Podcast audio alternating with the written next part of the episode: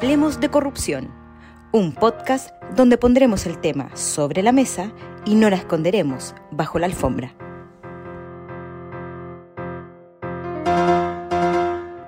Hola, bienvenidos a nuestro nuevo capítulo de Hablemos de Corrupción.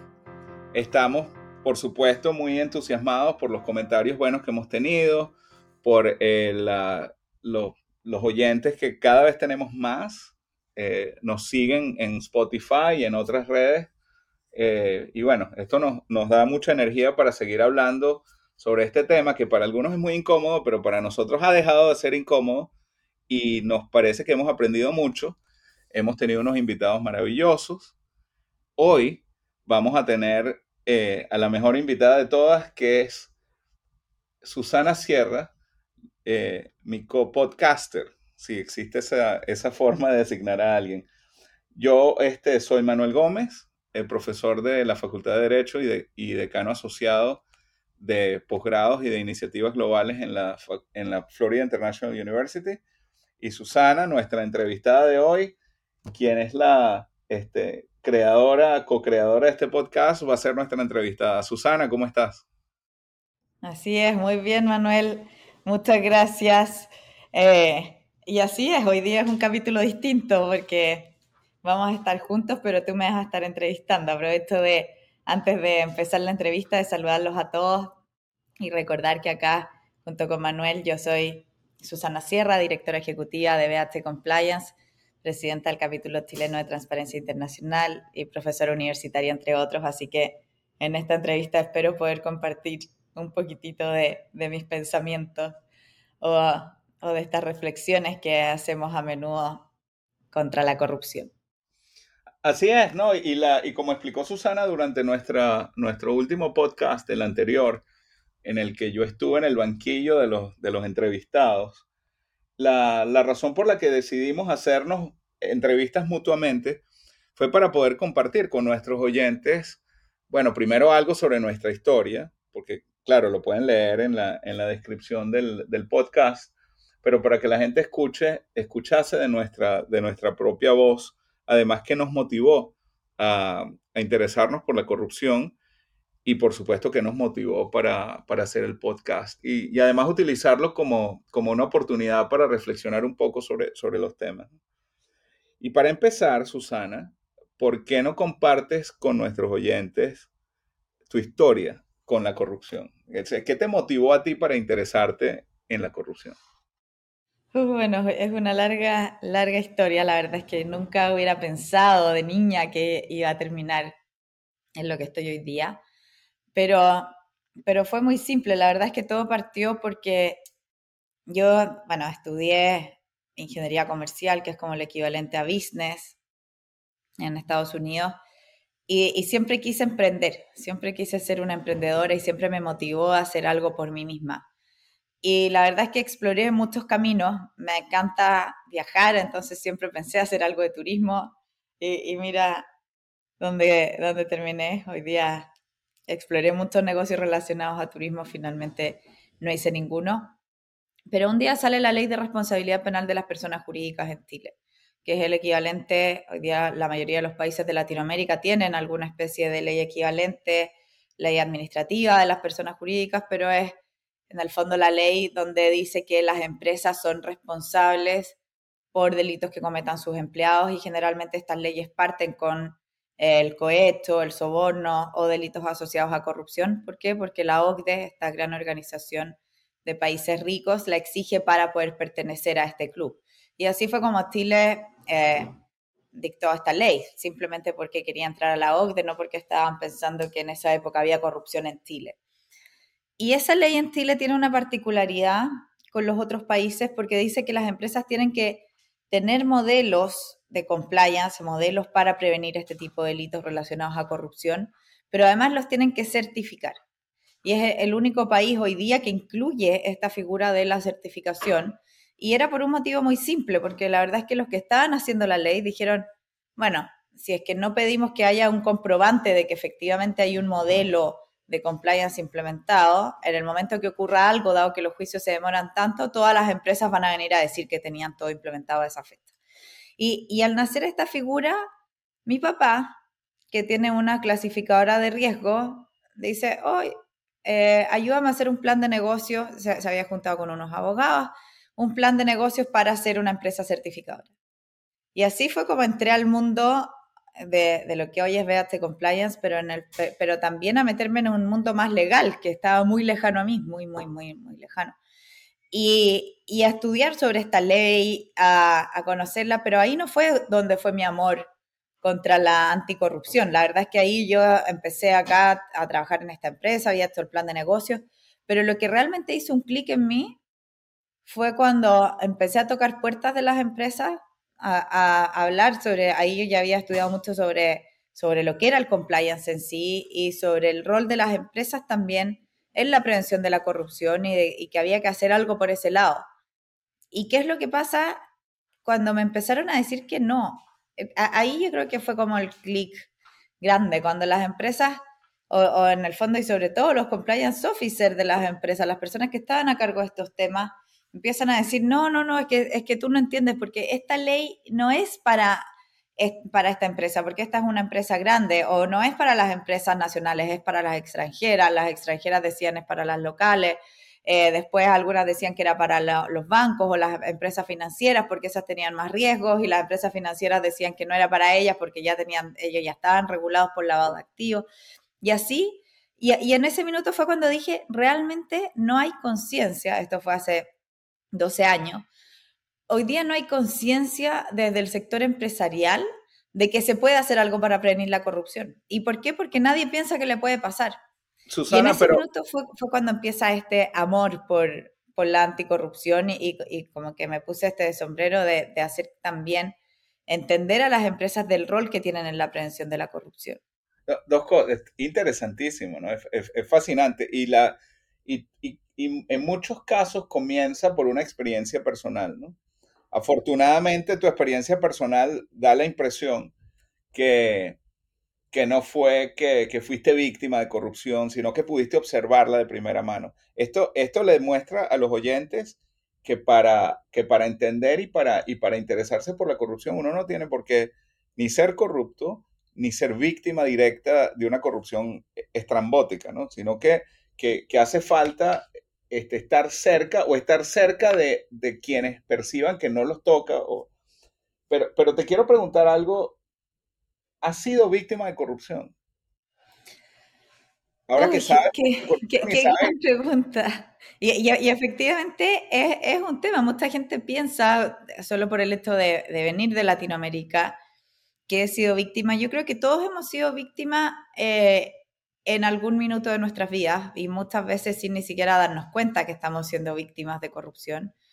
Eh, pero la verdad es que así víctima como, como que alguien me haya pedido un soborno directamente o algo así, no. Lo que sí me ha pasado, porque los que me conocen saben que, que a veces me cuesta quedarme callada y que, y que tal vez hablo demasiado, pero sí he recibido amenazas, se podría decir, eh, por el hecho de hablar temas que, que a otra gente le incomoda o que está involucrada en ciertos temas. Por lo tanto, víctima como tal, eh, así como que yo me haya vuelto envuelta en algún caso, no.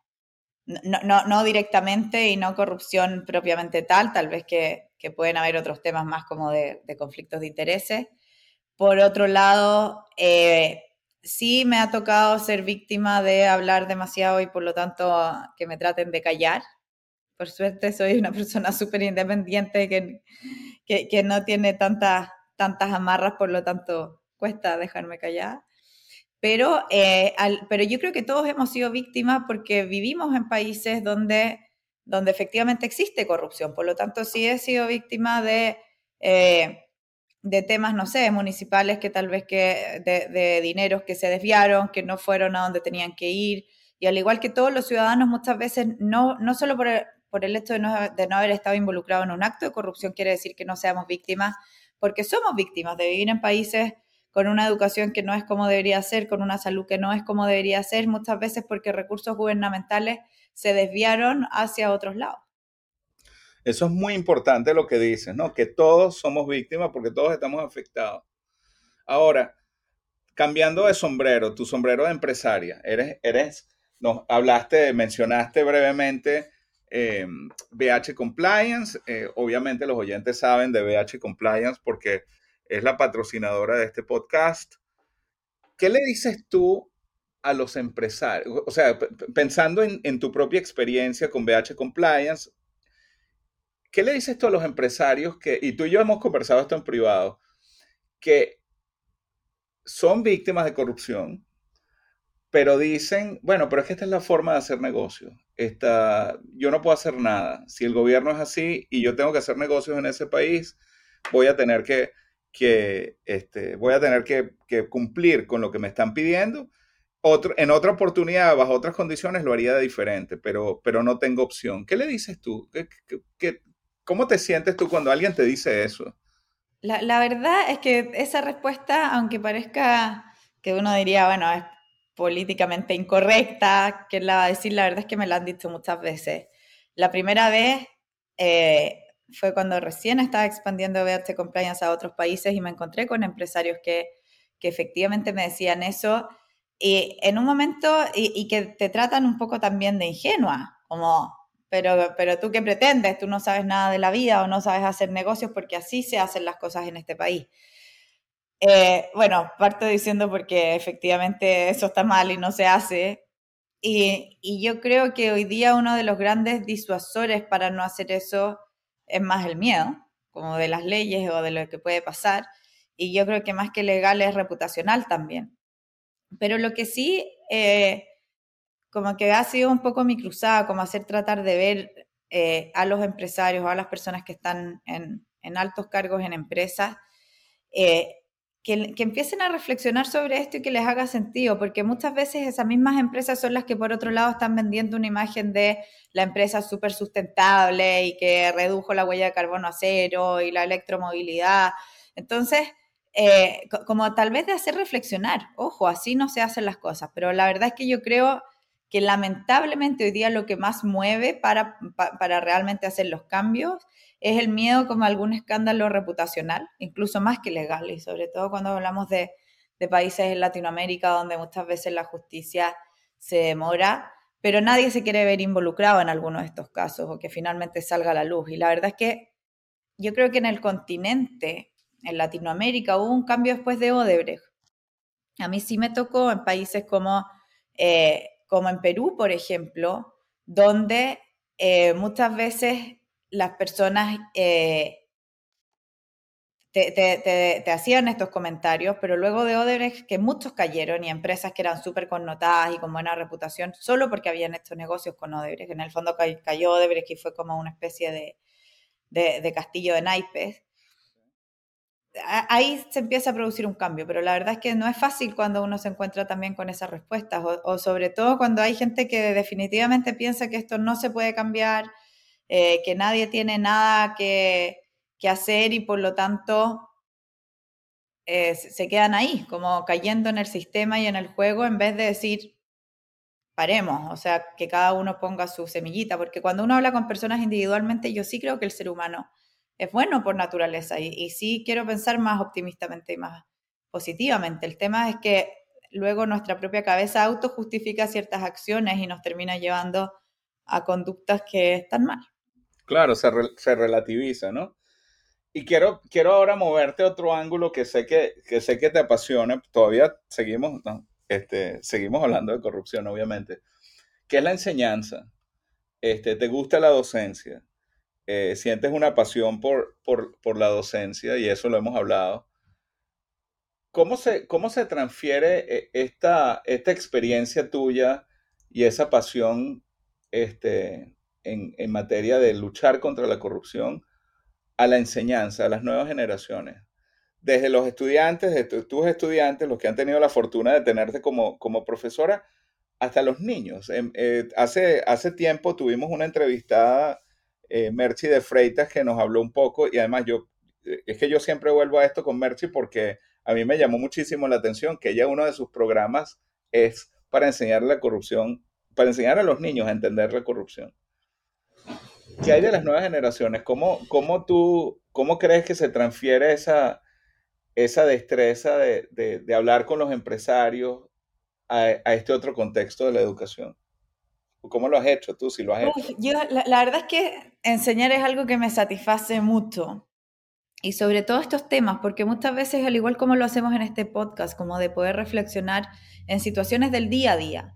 Cuando uno habla de corrupción o cuando uno habla de compliance, también parecen temas muy, muy lejanos al día a día, pero después cuando, cuando uno los lleva en acciones cotidianas eh, y hace reflexionar y abrir los ojos también a personas sobre esto, es increíble. Y, y cada vez que hago una clase eh, que enseño, salen ejemplos tan reales, tan, tan, tan reales. Yo siempre trato de, terminar en el fondo los, los, módulos con algún ejercicio de buscar dilemas éticos. Y ahí es donde salen las prácticas que efectivamente ocurren en las empresas que muchas veces no queremos ver, pero cuando, por ejemplo, un jefe, a pesar de que se hizo todo un proceso de licitación, terminó contratando al amigo, cuando terminaron callando a una persona o no dejándola hablar para que eh, para cubrir a ciertas personas al interior. Entonces, cuando salen esos dilemas y cuando uno prepara a personas de, cómo enfrentarlos, porque muchas veces no estamos preparados para enfrentar estos temas. Y eso, eh, a mí eso es lo que más me gusta de poder tener eh, este tipo de conversaciones, ya sea con alumnos de pregrado, que muchas veces están recién saliendo al mundo laboral, que sepan cómo enfrentarse a estos temas y que puedan en el fondo sumarse como a este movimiento y contribuir con su granito de arena, hasta personas que ya tienen eh, una vía laboral, eh, personas que ya están haciendo máster, MBA y otros programas de posgrado donde, donde ya tienen la experiencia de trabajar en la empresa y, y, es un poco abrir los ojos. Me pasó la semana pasada, estaba haciendo una clase eh, muy interesante y hasta, misma, hasta yo misma descubrí de temas que habían ocurrido, por ejemplo, eh, durante el verano con, con PCR falsos que, que, personas usaban para poder volver al país o incluso hasta cómo obtener, aprendí hasta cómo obtener un pasaporte en un día en Chile, que era algo que yo pensé que, que no existía y que nunca se podía hacer y hasta supe exactamente en la calle donde se paraba un señor que te sacaba el pasaporte en un día. Y temas así que efectivamente eh, los alumnos conocían, sabían, pero ni siquiera se habían muchas veces cuestionado si es que eso estaba bien o está mal, sino que actuamos simplemente porque lo necesitamos. Ah, tengo que viajar mañana y necesito sacar el pasaporte hoy. Ah, perfecto, existe este señor, va. Eh, tengo que volver al país y tengo PCR positivo. Ah, se vende el PCR falso. O sea, cosas que, que parecen como tan ingenuas, pero que finalmente también son corrupción y, y, que se van enseñando generación tras generación, porque lamentablemente cuando los hijos ven que los padres hacen esto, después uno, ¿qué, qué, va a esperar hacia abajo? Y por lo tanto que ahí el poder hacer estas reflexiones, poder, hacer, poder abrir los ojos y poder ponernos en distintas situaciones y ver cómo lo vamos a enfrentar, cómo vamos a enfrentar si es que un hijo, por ejemplo, llega con un PCR falso, vamos, cómo vamos a conversar sobre el tema. Eh, y, cómo vamos a tratar de evitar que esto después escale a temas que pueden ser mucho mayores, de personas que luego dirigen empresas. Claro, ¿y tú, y tú, tú crees que esta generación es más o menos proclive a luchar contra la corrupción que la nuestra? Que la tuya, tú eres más joven que yo. yo, creo que es más... aquí estando contigo. La, la verdad, Manuel, porque a mí me ha tocado, yo efectivamente ya llevo haciendo clases más de uy, prefiero, pero como prácticamente 15 años. Y la... Y entonces me ha tocado ver el cambio de alumnos, o sea, como en, personas que hoy día están dirigiendo empresas o que están en altos cargos, que fueron alumnos míos eh, ya hace mucho tiempo. Yo, yo empecé haciendo clases de emprendimiento y después ahora tengo un curso de compliance y sustentabilidad. Pero efectivamente, eh, y, y, y, si es que uno ve las generaciones, yo no creo que hay tanto cambio en cuanto a los alumnos, yo creo que, que todos, y nosotros también lo fuimos alguna vez, cuando estábamos como a punto de salir de la universidad, enfrentándonos al mundo, somos súper idealistas y, y, estamos pensando en, en un mundo mejor. A mí me tocaba hace 15 años decirle a alumnos que estaban haciendo un plan de negocios, ojo, que tienen que recordar que el negocio tiene que ser rentable, porque todos querían hacer negocios que solucionaran problemas mundiales y, y se y, eh, eliminar la crisis del agua, de la pobreza, pero, pero siempre faltaba el tema y que yo les tenía que estar diciendo, ojo, por muy bueno que sea el propósito de su empresa, también tiene que ser sostenible, tiene que generar ingresos porque si no va a terminar muriendo. Eh, y, y, eso pasaba y, y, hoy día sigue pasando. Yo creo que todos en algún momento yo espero seguir, creo que soy una soñadora y, seguir siendo así idealista, fuimos muy idealistas, pero también me ha tocado ver cómo las mismas personas que en un minuto solamente pensaban en, hacer bien para el mundo, Luego, cuando también empiezan a trabajar y se empiezan, empiezan a entrar en ciertas estructuras o como con ciertas eh, mañas, por así decirlo, en chileno no, no, sé cómo, cómo se dirá en otros idiomas, pero, pero como que está, eh, como, como que temas que están tan arraigados, o como por eso este mismo tema que hablábamos, como bueno, pero si así se hace en esta industria, si es que no se paga, no se obtiene, eh, o así se hace en este país, etcétera, que también estas mismas personas pueden terminar cayendo en estas prácticas porque empiezan a entrar en el sistema. Y por eso creo que es tan importante mantener el tema vivo, seguir hablando de esto, porque si no, eh, muchas veces a todos nos ha pasado que miramos hacia atrás y decimos, bueno, ¿qué, pasó con, con, ese joven que estaba saliendo de la universidad tan idealista y que luego se metió en una carrera y en un mundo y después cuando empezamos ya a tener gastos y, deudas y, hijos y, costos fijos, eh, la vida te empieza a veces como a entrampar y, a dejar de ser ese idealista. Entonces yo no creo que sea un tema de, que las generaciones de ahora sean distintas, yo sí creo que es un tema de, mantener este espíritu vivo y ojalá que se mantenga. Y, hoy día, dado que se sabe más de este tema, sí creo que las nuevas generaciones están más dispuestas a luchar contra la corrupción, pero, pero sigue siendo un tema que incomoda sigue siendo un tema donde preferimos hablar de empresas con propósito o de sustentabilidad más que hablar de anticorrupción. Claro, y, bueno, y cuando hablas de, sustentabilidad y de empresas con propósito, obviamente me viene a la mente lo que tú y yo hemos conversado sobre, sobre la G en el ESG. Dinos un poquito, dile a los, oyentes un poquito sobre eso. Bueno, acá quiero que ojalá todos se puedan sumar al movimiento por la G, pero efectivamente me ha tocado ver mucho y, que creo que, que, pasa también un poco con, con los jóvenes hoy, como ir muy al, al, resultado y poco al proceso. Y lo que termina pasando hoy día cuando hablamos de sustentabilidad, generalmente lo traducimos en estas tres letras, ESG, que es ambiental, social y gobernanza. Lamentablemente, dado que la G cuesta más medirla y que también está más atrás en estas tres letras, muchos se terminan quedando solamente en la E y les pido acá a todos los oyentes que hagan el ejercicio de, buscar la palabra sustentabilidad o sostenibilidad en Google y se van a encontrar con una y, pongan imágenes y se van a encontrar con una pantalla verde porque está todo asociado a medio ambiente. Y, muchas veces olvidamos el cómo estamos llegando a esos resultados y nos podemos encontrar casos como el de Volkswagen, que declaraba un código de ética maravilloso y su compromiso con el medio ambiente y en Estados Unidos terminó falseando eh, los, eh, las emisiones de gases, el medidor, porque eh, la exigencia de Estados Unidos era mayor. Por lo tanto, cuando Chile también. Creo que... sí, se llegó hasta Chile. Yo, yo trabajé en, un, proyecto de hacerle seguimiento a la, al, caso, al caso legal en tribunales y hubo un acuerdo en Chile por, por lo mismo. O sea, las emisiones, el escándalo de emisiones que se llamó Dieselgate, este, estalla en los Estados Unidos, pero salpicó hasta Chile. Pero, pero... Hoy, mira, y en Chile apenas se habló del tema en esa época, porque la verdad es que el caso fue así y, se habló poco y se cerró, pero muchas veces terminamos llevando a eso. Y yo muchas veces también digo, ¿qué sacamos con que una empresa sea eh, con la, o que tenga la huella de carbono igual cero si es corrupta?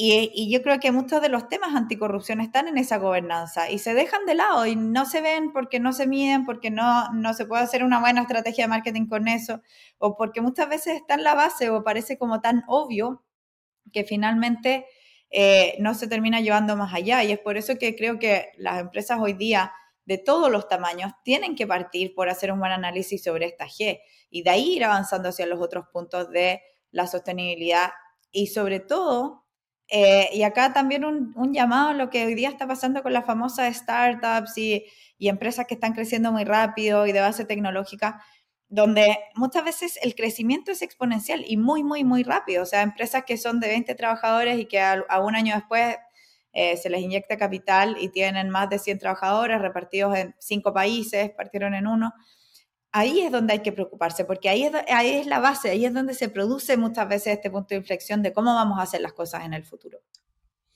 Susana, ¿qué es lo que más te preocupa? Hoy tantas cosas, Manuel. Dinos la, lo que más te preocupa de todo. A mí lo, a mí lo que más me preocupa hoy día, viendo el escenario latinoamericano, es la democracia. Y, ¿Y por qué? Porque yo, lo, que se está viendo en Latinoamérica, y si es que uno empieza a ver cómo está pintado el mapa, es una eh, destrucción de instituciones que se está dando a pasos agigantados, porque tenemos lamentablemente muchos políticos populistas en el poder, muchos que han cometido actos de corrupción, eh, reconocidos por la justicia y, que luego vuelven a llegar al poder y por lo tanto eh, me asusta cómo también se empiezan a debilitar las instituciones. A mí hace un par de semanas me tocó muy fuerte el tema de, Cristina Fernández en Argentina, cómo eh, primero me quedé gratamente sorprendida de la justicia en Argentina, que se atreve a ir contra la vicepresidenta por un caso que a todo esto ya lleva años, o sea, también ha sido una justicia que ha actuado muy lentamente, pero me imagino que con muchas trabas en el camino.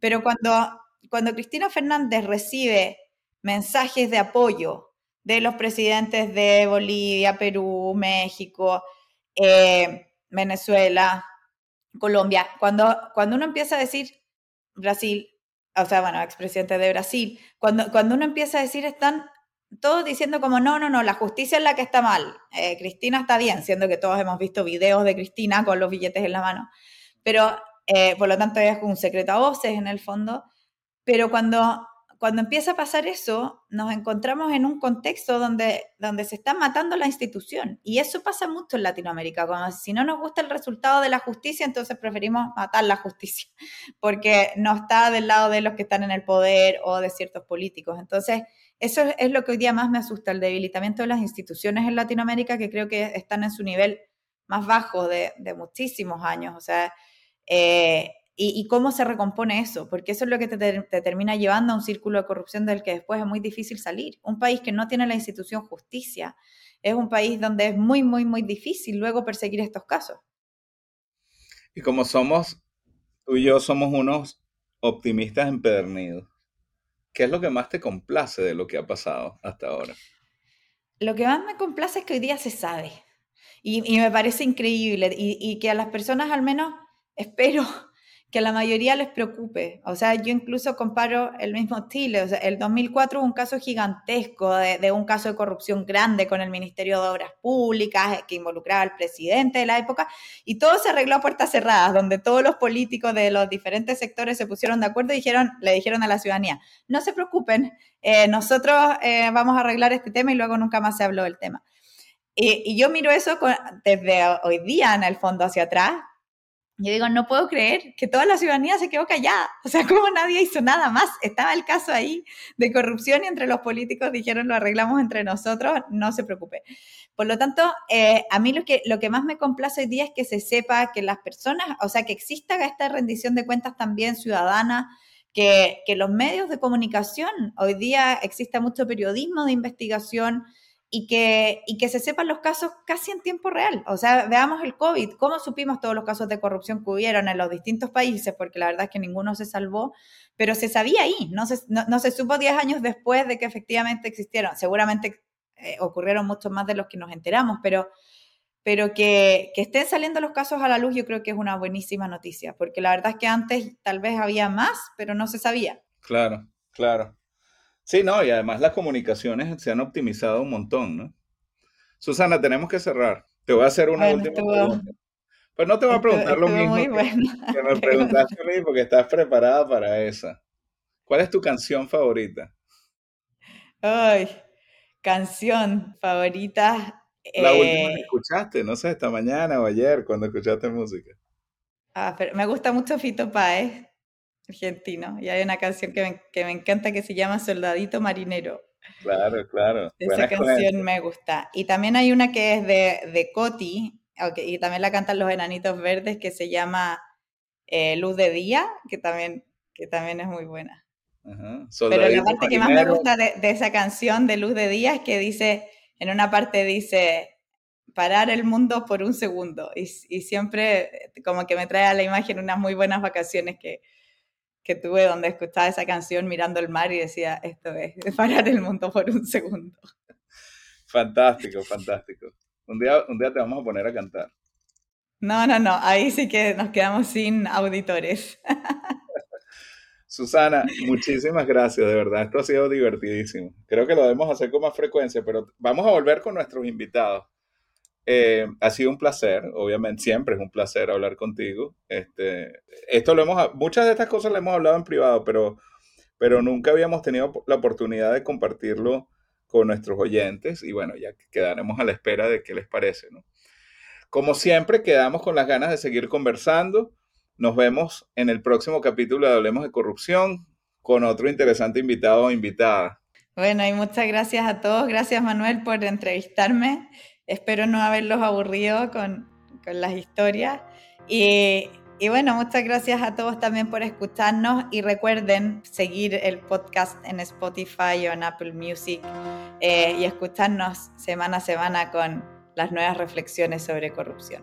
Así es. Bueno, hasta luego todo el mundo. a todos.